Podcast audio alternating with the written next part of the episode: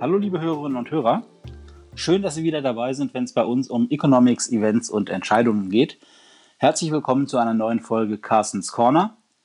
Ich bin Sebastian Franke, unser Chefvolkswirt Carsten Bjeski, der lässt sich entschuldigen. Aber wir haben natürlich keine Kosten und Mühen gescheut, um Ihnen trotzdem einen interessanten Gast präsentieren zu können heute. Und äh, ich denke, dass er uns ein paar spannende Einblicke geben kann zu einem wichtigen Thema, das uns auf die eine oder andere Weise eigentlich alle betrifft. Herzlich willkommen, Olaf Beime. Ja, guten Morgen, Sebastian. Ja, Olaf, ähm, man sagt ja gerne, wenn man Menschen schon länger kennt, äh, ach, den kenne ich quasi aus dem Sandkasten. Das ist ja in diesem Fall wortwörtlich zutreffend. Wir haben als Kinder nebeneinander gewohnt und äh, haben uns dann, wie lange, 30 Jahre lang nicht gesehen und stellen auf einmal zufällig fest, dass wir Kollegen sind. Und als ich gesehen habe, was du bei uns machst, bei der ING, äh, da dachte ich mir, da lässt sich doch bestimmt Honig draus saugen, auch für unseren Podcast und für unsere Hörerinnen und Hörer. Äh, sag uns doch einmal kurz, was ist deine Jobbezeichnung bei uns und woraus besteht deine Arbeit? Ja, das mache ich gerne, Sebastian. Äh, und vielen Dank nochmal für die Einladung. Ähm, ja, mein Titel bei der ING ist Head of Renewables and Power, ja, feinstes äh, Bankerdeutsch. Äh, und mein Team und ich, wir finanzieren Windparks und Solarparks in Deutschland und in ausgewählten Ländern Europas, beschäftigen uns also mit der Energiewende und der Finanzierung äh, der, der Kraftwerke, die dafür notwendig sind. Nicht nur Wind- und Solarparks im Übrigen, wird manchmal vergessen, sondern auch Gaskraftwerke, denn ohne äh, diese würde die Energiewende jedenfalls mittelfristig auch nicht funktionieren. Ja, Energiewende, du hast schon angesprochen, das soll heute unser Thema sein. Ähm, ich bin ja heilfroh, dass wir endlich mal ein Thema haben, bei dem äh, das Coronavirus und seine Auswirkungen mal nicht Front and Center sind. Ich bin ja äh, in unserem Podcast vor ein paar Wochen live gegangen mit der Hoffnung, die ich geäußert habe, dass wir vielleicht bald mal wieder eine Folge machen können, in der das Wort Corona nicht auftaucht. Das hat sich als ziemlicher Schuss in den Ofen herausgestellt. Aber heute haben wir vielleicht ein Thema, das äh, doch von längerfristiger Bedeutung ist. Natürlich ist es ist kein ökonomisches Thema aktuell vollständig, ohne dass man es auch zumindest kurz aus der Perspektive, was für einen Einfluss hat Corona darauf, auch betrachtet. Aber äh, hier haben wir ja doch ein Thema vor uns, bei dem wir über einen Zeithorizont von Jahrzehnten reden. Und äh, da hoffen wir natürlich, dass äh, Corona da tatsächlich nur eine Randnotiz bleibt. Aber starten wir doch gleich mal in das Thema Energiewende. Davon hat mit Sicherheit im Prinzip schon jeder mal gehört äh, und hat verschiedene Assoziationen damit. Ähm, Energiewende, als was bezeichnest du das? Ist das nur der Umstieg von der einen Form der Energieerzeugung oder sagen wir Nutzung äh, liebe Physikstudenten, wir wissen natürlich, dass Energie weder erzeugt noch vernichtet wird. Aber ist das nur der Umstieg von der einen oder anderen Form der Energienutzung auf eine andere Art und Weise, auf einen anderen Energieträger oder steckt da noch mehr dahinter? Ja, in der Tat äh, steckt da mehr dahinter. Ähm, es handelt sich ja um ein Generationenprojekt. Ja? Äh, das, das wissen, glaube ich, alle. Die Energiewende als solches beschäftigt uns schon mittlerweile seit Jahrzehnten äh, und natürlich mit äh, verstärkter Dringlichkeit und Notwendigkeit seit dem Atomausstieg, den wir äh, beschlossen haben und jetzt nochmal mit zusätzlicher Dringlichkeit äh, naturgemäß mit der Klimadebatte. Ähm, insofern ja, äh, im Vordergrund steht naturgemäß der Austausch der Stromerzeugung aus äh, Kernkraftwerken, ja, erster Schritt.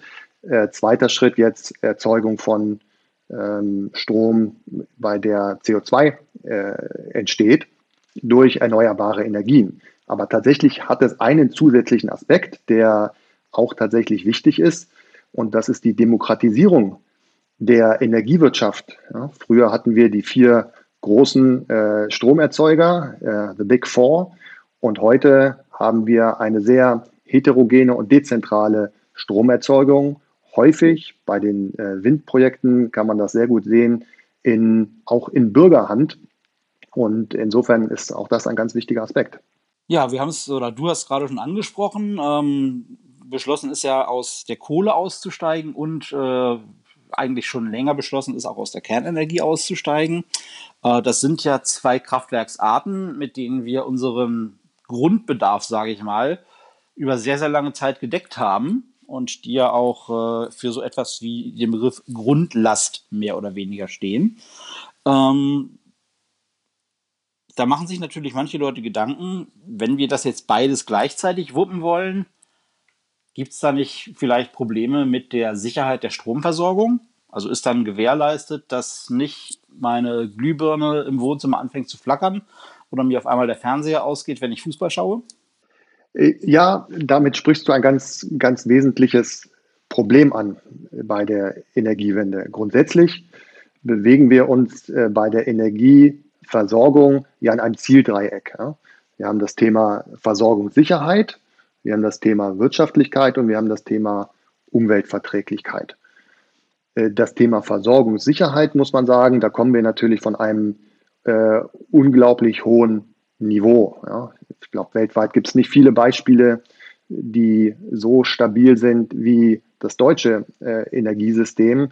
Ja, die Anzahl äh, der Stromausfälle und die Dauer der Stromausfälle in Deutschland ist ja wirklich äh, extrem gering. Kann, kann jeder mal selber überlegen, wie häufig tatsächlich im eigenen Umfeld der Strom ausfällt.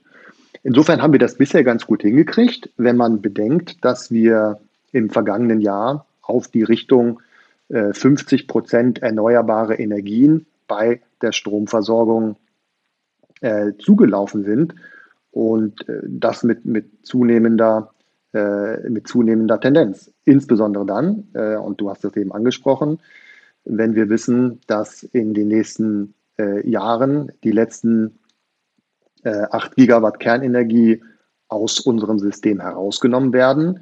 Und diese 8 Gigawatt produzieren gewissermaßen konstant auf Maximallast durch.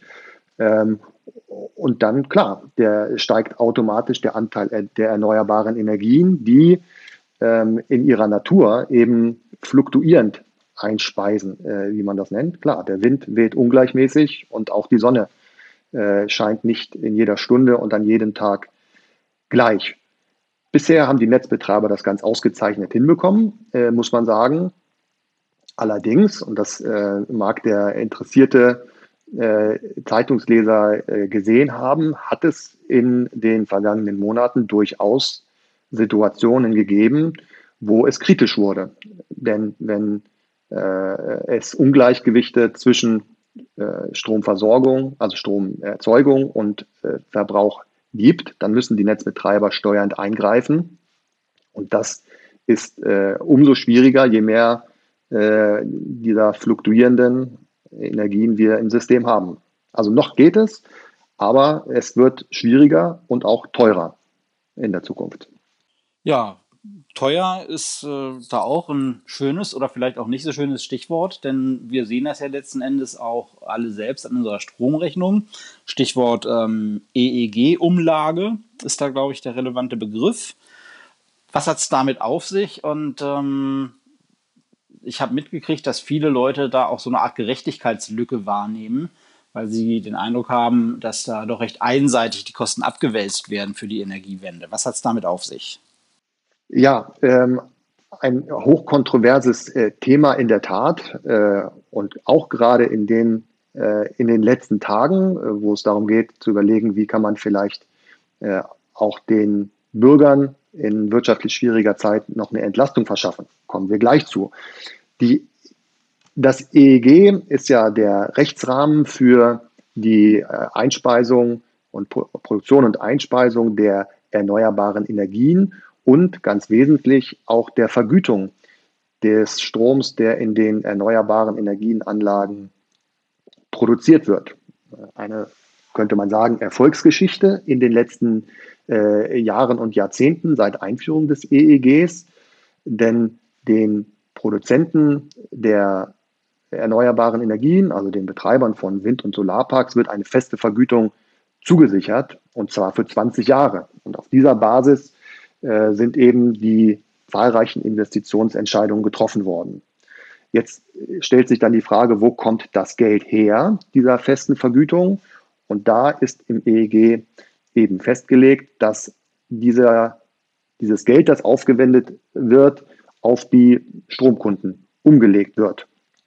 Und das erklärt auch das Paradox, dass die Börsenstrompreise durch die günstige Erzeugung erneuerbaren Stroms, ja, man muss kein Öl und kein Gas verbrennen, keine Kohle, ähm, gesunken sind, wohingegen die privaten Strompreise äh, in immer höhere Höhen klettern. Ja. Wir haben gerade die 30 Cent im Durchschnitt gesehen. Und die EEG-Umlage, also die Umlage der Vergütungen an die Wind- und Solarparks auf, die, auf den Strompreis, sind äh, mittlerweile 6,8 Cent pro Kilowattstunde. Kommt noch die Mehrwertsteuer drauf, also 8 Cent pro Kilowattstunde, was dann für so einen Durchschnitts, äh, äh Durchschnittshaushalt mit 4000 Kilowattstunden ungefähr 20 Euro im Monat sind. Und wir erinnern uns, Jürgen Trittin hat Mitte der 2000er Jahre gesagt, die Energiewende wird pro, äh, pro Haushalt nicht mehr als eine Kugel Eis pro Monat kosten. Da sind wir jetzt schon doch deutlich von entfernt. Die Gerechtigkeitslücke, die du ansprichst. Naja, aber wenn ich da mal einhaken darf, ähm, ja. ich kann mich noch erinnern, wie wir damals am Eiswagen gestanden haben und uns die Kugel Eis für 20 Pfennig gekauft haben. Davon sind wir ja auch schon mittlerweile ein Stückchen weit weg. Also äh, wenn ich da an, an höherpreisige Etablissements denke, da sind wir von der Kugel Eis für 20 Euro auch nicht mehr so weit entfernt. Okay, äh, ein fairer Punkt, Sebastian. Äh, ein großes Spaghetti-Eis vielleicht. äh, in der Tat. Du hast Gerechtigkeitslücke angesprochen.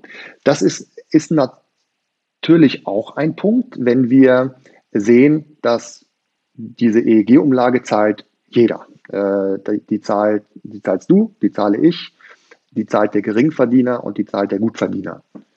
Wer ist der Profiteur dieser EEG-Umlage? Das sind verschiedene Parteien. Im Wesentlichen ähm, sind das die Windparkentwickler äh, und Investoren, äh, in den, die in den letzten Jahren ähm, auf Basis dieser festen Vergütung sehr gut haben Geld verdienen können. Ja, es, es, sei ihnen gegönnt. Und äh, vielfach äh, Landwirte oder Flächenbesitzer, äh, auf, denen, auf deren Flächen die Anlagen gebaut wurden, denn die können von einer recht hohen Pacht profitieren. Man könnte also überspitzt sagen, da findet eine Umverteilung statt von ähm, auch Geringverdienern, den privaten Stromkunden, zu Großgrundbesitzern. Ja, das, das wäre die populistische Variante. Aber dieser, dieser Umverteilungseffekt ist nicht völlig von der Hand zu weisen. Ja, und es gibt ja auch noch äh, die Tatsache, dass Großverbraucher ja tatsächlich von dieser Umlage befreit sind. Und ähm, das wirft natürlich nochmal eine weitere Frage auf. Du hast ja gesagt, dass äh, durch die erneuerbaren Energien, die in den Strommix verstärkt einfließen, äh, der Strompreis an der Börse sinkt, weil eben die Grenzkosten, also die Kosten für jede neue Kilowattstunde bei den erneuerbaren Energien äh, sehr gering ausfallen, ähm, während gleichzeitig der Kurs, äh, der, der Preis für den Endverbraucher tatsächlich steigt. Aber das heißt doch auch, dass diese Großverbraucher, die von der Umlage befreit sind, den Strom im Prinzip günstiger sogar bekommen als vorher. Und das letzten Endes äh, auch finanziert wird von den Leuten, die diese Umlage zahlen. Ja, das ist richtig, ist natürlich hoch, hoch politisch äh, und eine ganz bewusste Entscheidung gewesen, äh, zu sagen, wenn äh, es die Ausnahmen von der EEG-Umlage für die energieintensive Industrie nicht gegeben hätte, wäre das eine bewusste Entscheidung gewesen, dass wir über kurz oder lang diese energieintensive Industrie in Deutschland verloren hätten die hätte in Deutschland nicht mehr wirtschaftlich produzieren können.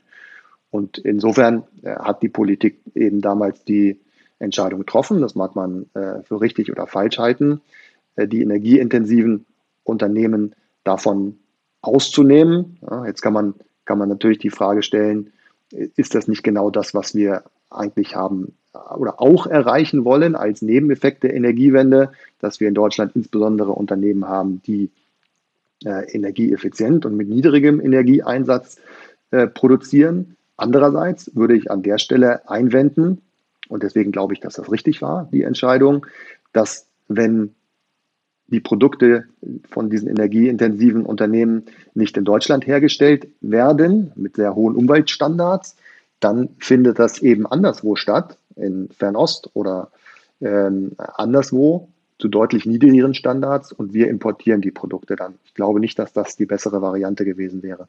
Guter Punkt. Ähm, wir hatten es ja eben schon erwähnt, es gehört zu der Energiewende tatsächlich auch mehr als nur der Umstieg von dem einen Energieträger auf den anderen. Ähm, wie sieht das mit den Netzen aus? Da rede ich oder da höre ich immer, wie geredet wird über den Netzausbau, der ja wohl nicht so richtig vorangeht. Ähm, brauchen wir überhaupt noch große Stromnetze, die von zentralen Kraftwerksblöcken den Strom überall hin verteilen, wenn wir doch mit Wind und Solar uns eigentlich viel dezentraler aufstellen in der Stromerzeugung? Der Grundgedanke ist völlig richtig, äh, Sebastian. Ähm, wenn wir allerdings auf die konkrete äh, Verteilung in Deutschland schauen, dann ist es ja so, dass wo wird insbesondere äh, der erneuerbare Strom produziert? Im Norden, logisch. Da weht der Wind stärker, äh, nicht nur in Küstennähe, sondern auch auf den zahl mittlerweile zahlreichen Offshore-Windparks auf See. Wo sind die Schwerpunkte und die Großverbraucher? Die sind mehrheitlich im Süden, in, äh, in Nordrhein-Westfalen, in äh, Baden-Württemberg, wo die, äh, ja, unser Economic Powerhouse sozusagen sitzt. Und äh, insofern auf absehbare Zeit wird, werden wir nicht umhin kommen, auch große Strommengen aus dem Norden in den Süden zu, zu transportieren. Dazu gibt es ja die Pläne, es gibt den Netzausbauplan und insbesondere ähm, Berühmtheit erlangt, äh, man könnte auch sagen traurige Berühmtheit vielleicht, ähm, ist äh, Südlink, äh, denn dort äh, gibt es äh, ein unheimlich aufwendiges Verfahren, das sehr, sehr lange dauert, mit der Konsequenz, dass in dem Moment, wo wir äh, einige große Kraftwerke im Süden abschalten, ja, Atomkraftwerke unter anderem, die große Stromautobahn noch lange nicht fertig ist. Ja, Im Plan steht, glaube ich, heute noch 2025, dass die fertig ist. Das letzte Atomkraftwerk geht 2021 vom Netz. Ja, da haben wir schon mal eine Lücke. Ähm, und ähm, möglicherweise ist auch 2025 nicht zu halten. Also äh, es gibt da dann ähm, Disbalancen, die, die dann teuer zu managen sind. Ja, das wird sicherlich spannend, denn auch wenn wir jetzt aktuell natürlich durch die Auswirkungen der Corona-Krise einen gewissen Einbruch in der Strom, äh, im Stromverbrauch auch sehen, äh, weil zum Beispiel industrielle Produktion runtergefahren ist, ähm, wird ja auf lange Sicht der Stromverbrauch deutlich ansteigen. Also zum einen steigt natürlich der Stromverbrauch mit steigender wirtschaftlicher Aktivität, zunächst mal per se, wenn man mal ausklammert, dass man ja Effizienzgewinne da auch haben kann im Laufe der Zeit. Und das heißt natürlich, solange wir Wirtschaftswachstum haben, werden wir tendenziell auch immer mehr Strom verbrauchen. Andererseits ist es ja so, dass Energieverbrauch und Stromverbrauch ja nicht dasselbe ist. Energieverbrauch findet ja in Deutschland auch äh, zu ganz großen Teilen auch dezentral ohne Einbezug des, des, äh, der Zwischenlösung Strom statt. Wenn ich zum Beispiel mein Auto mit Verbrennungsmotor durch die Gegend fahre oder wenn ich hier bei mir in der Wohnung die Gasheizung laufen lasse. Ja, dann, da ist ja zunächst mal kein Strom involviert. Ja, da wird ja dann unmittelbar aus dem Energieträger die Energie gezogen und dann eben in Bewegung oder in Wärme umgesetzt. Aber wenn wir auf erneuerbare Energien umsteigen, dann wird das ja so nicht mehr funktionieren. Ich kann ja nicht, äh, das heißt ja nicht, wenn ich jetzt sage, dass wir Strom aus Wind erzeugen, dann treibt der ja mein Auto an. Es ist ja nicht so, dass ich an mein Auto ein Segel dran baue, um dann mit der Windkraft direkt zu fahren. Ähm, und allein dadurch werden wir ja durch diesen Umstieg einen, einen einen höheren Anteil des Energieverbrauchs haben, bei dem dann Strom auch eine Rolle spielt, der Umweg Elektrizität, indem wir eben Strom irgendwo, ob jetzt zentral oder dezentral ist, erzeugen und äh, daraus dann die Energie äh, in elektrischer Form eben haben, mit der wir dann Wohnungen beheizen oder eben Batterien von Elektroautos aufladen. Äh, Gibt es da Ausblicke, wie sich das auswirken wird, diese Verschiebung, also wie der, der Stromverbrauch als Anteil des Energieverbrauchs sich entwickeln wird? Äh, die gibt es natürlich in ganz unterschiedlichen Szenarien. Ähm, aber du sprichst einen ganz wichtigen Punkt an. Aktuell, ähm, man liest ab und zu ja die Erfolgsmeldung. Ich hatte es vorhin erwähnt, 50 äh, Prozent des Strom, der Stromerzeugung im letzten Jahr in Deutschland war beinahe äh, regenerativ. Und an manchen Tagen konnte die der Stromverbrauch sogar komplett aus erneuerbaren Energien gedeckt werden. Das äh, verkennt aber die Tatsache, dass tatsächlich der gesamte Primärenergieverbrauch, wie der technische Begriff ist, in Deutschland äh, nur 16 Prozent äh, aus Strom besteht. So, der Rest ist, und du sag, sagtest das, äh, wird in, in Gebäuden verbraucht, in der Industrie oder eben beim Verkehr. Und das ist häufig eben mit äh, fossilen Energien noch betrieben. Insofern haben wir, wenn wir daran denken, wie viel Ausbau der erneuerbaren Energien brauchen wir eigentlich für ein, eine erfolgreiche Energiewende, nicht nur die Kernenergie und die Kohle zu ersetzen, sondern tatsächlich zusätzlich Kapazität aufzubauen, um die Elektrifizierung verschiedener Bereiche voranzutreiben. Ja. Das Stichwort ist dort Power to X. Ja, und X steht dann eben für verschiedene Dinge. Ja, das kann sein Power to Heat, äh, dass dann äh, äh, Wärmepumpen beispielsweise betrieben werden mit erneuerbarem Strom oder Power to Mobility, ja, indem die Autobatterie aufgeladen wird. Und wenn wir dann sehen, dass wir aktuell ein Gigawatt nur ausbauen im Jahr an äh, Windkraft, dazu kommt natürlich noch PV, dann sehen wir, dass dort tatsächlich ein also PV Photovoltaik, also Solarstrom. Photovoltaik, ja, ganz genau. Ähm, in der Tat, da sehen wir, dass eine ganz große Lücke aufgeht ähm, an regenerativer Stromerzeugungskapazität, die wir eigentlich brauchen, um unsere äh, ja auch gegenüber der EU äh, abgegebenen Klimaziele zu erreichen. 2020 verfehlen wir schon äh, äh eklatant. 2030 äh, soll erreichbar sein, aber nur dann, wenn wir äh, erheblich umsteuern. Ja, diese Ziele, die wir uns da gesetzt haben oder die die Regierungen sich gesetzt haben und äh, die wir offenbar auf dem jetzigen Kurs äh, nicht oder in Zukunft auch äh, nur mit sehr großen Anstrengungen werden erreichen können.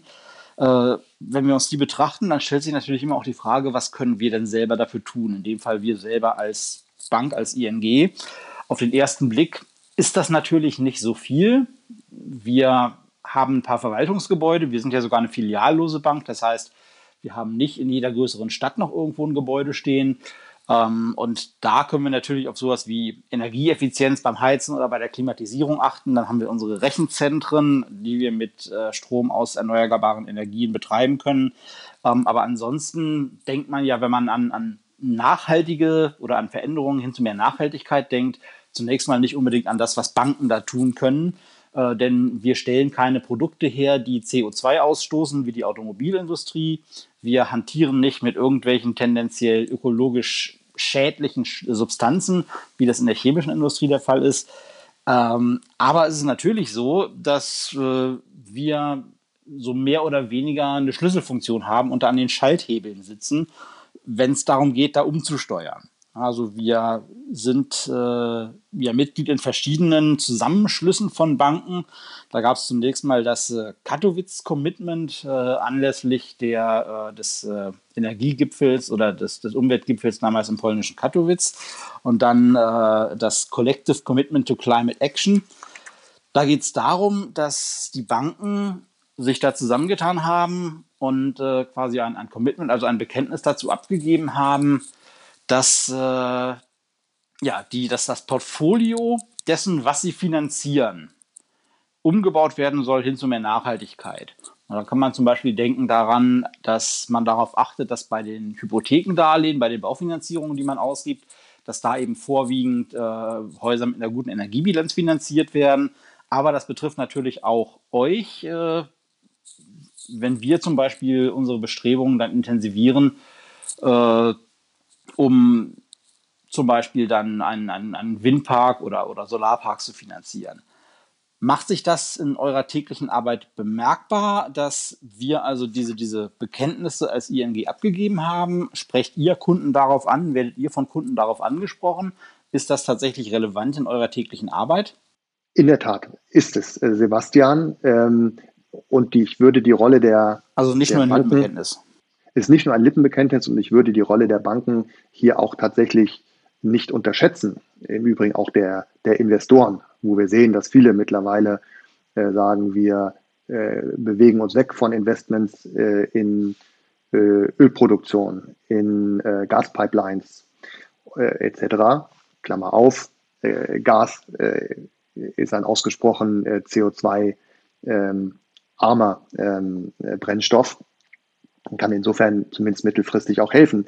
Aber hat das die Arbeit meines Teams verändert? in geringerem Umfang, weil wir haben vorher schon Windparks und Solarparks finanziert, machen wir jetzt auch. Das betrifft eher die Kollegen aus der Unternehmensfinanzierung, wo die ING als Ganzes mittlerweile das, dieses Collective Commitment to Climate Action, du hast das erwähnt, umgesetzt hat in ein internes Projekt, nennt sich Projekt Terra und heißt, dass wir unser gesamtes Kreditbuch, alle unsere äh, Kreditengagements äh, steuern nach dem Maßstab der äh, Sustainability, der Nachhaltigkeit. Und das wird aufwendig gemessen, wissenschaftlich äh, begleitet, dass unsere, unser CO2-Fußabdruck, äh, der CO2-Fußabdruck unseres Kreditbuchs immer geringer wird und wir belohnen Kunden, die energieeffizienter werden, sogar mit geringeren Zinsen für ihre Darlehen. Also äh, eine tägliche Rolle spielt es tatsächlich bei den Kollegen in der Unternehmensfinanzierung. Ja, das ist doch ein schöner Abschluss, denn irgendeinen Abschluss müssen wir ja mal finden. Ich finde das Thema sehr interessant und äh, ich merke dir schon an, dass auch du quasi noch stundenlang zu dem Thema weitererzählen könntest und uns noch mehr Einblicke geben könntest. Aber wir haben ja so eine Faustregel von 20, 25 Minuten pro Folge und ich glaube, da sind wir sogar schon ein kleines bisschen drüber, wenn ich das hier richtig sehe. Von daher sage ich dir vielen lieben Dank für diese Einblicke, die du uns gewährt hast. Ähm, ich sage unseren Hörerinnen und Hörern natürlich auch vielen Dank, dass sie uns wieder ihre Zeit und Aufmerksamkeit geschenkt haben. Wie immer gilt, lassen Sie uns doch wissen, was Ihnen gefällt oder vielleicht auch nicht so gut gefällt an unserem Podcast. Hinterlassen Sie eine Bewertung auf den Plattformen, auf die Sie uns hören und lassen Sie uns wissen, wenn Sie einen Themenwunsch haben, den wir bei uns im Podcast mal behandeln sollen. Das war es soweit von meiner Seite für heute. Wie gesagt, Olaf, vielen Dank. Vielleicht sehen wir dich oder hören wir dich einmal wieder bei uns im Podcast, wenn wir ein Thema haben, zu dem du uns was beitragen kannst. Und äh, ja, machen Sie es gut und bleiben Sie gesund. Vielen Dank für die Einladung, hat mir Freude gemacht.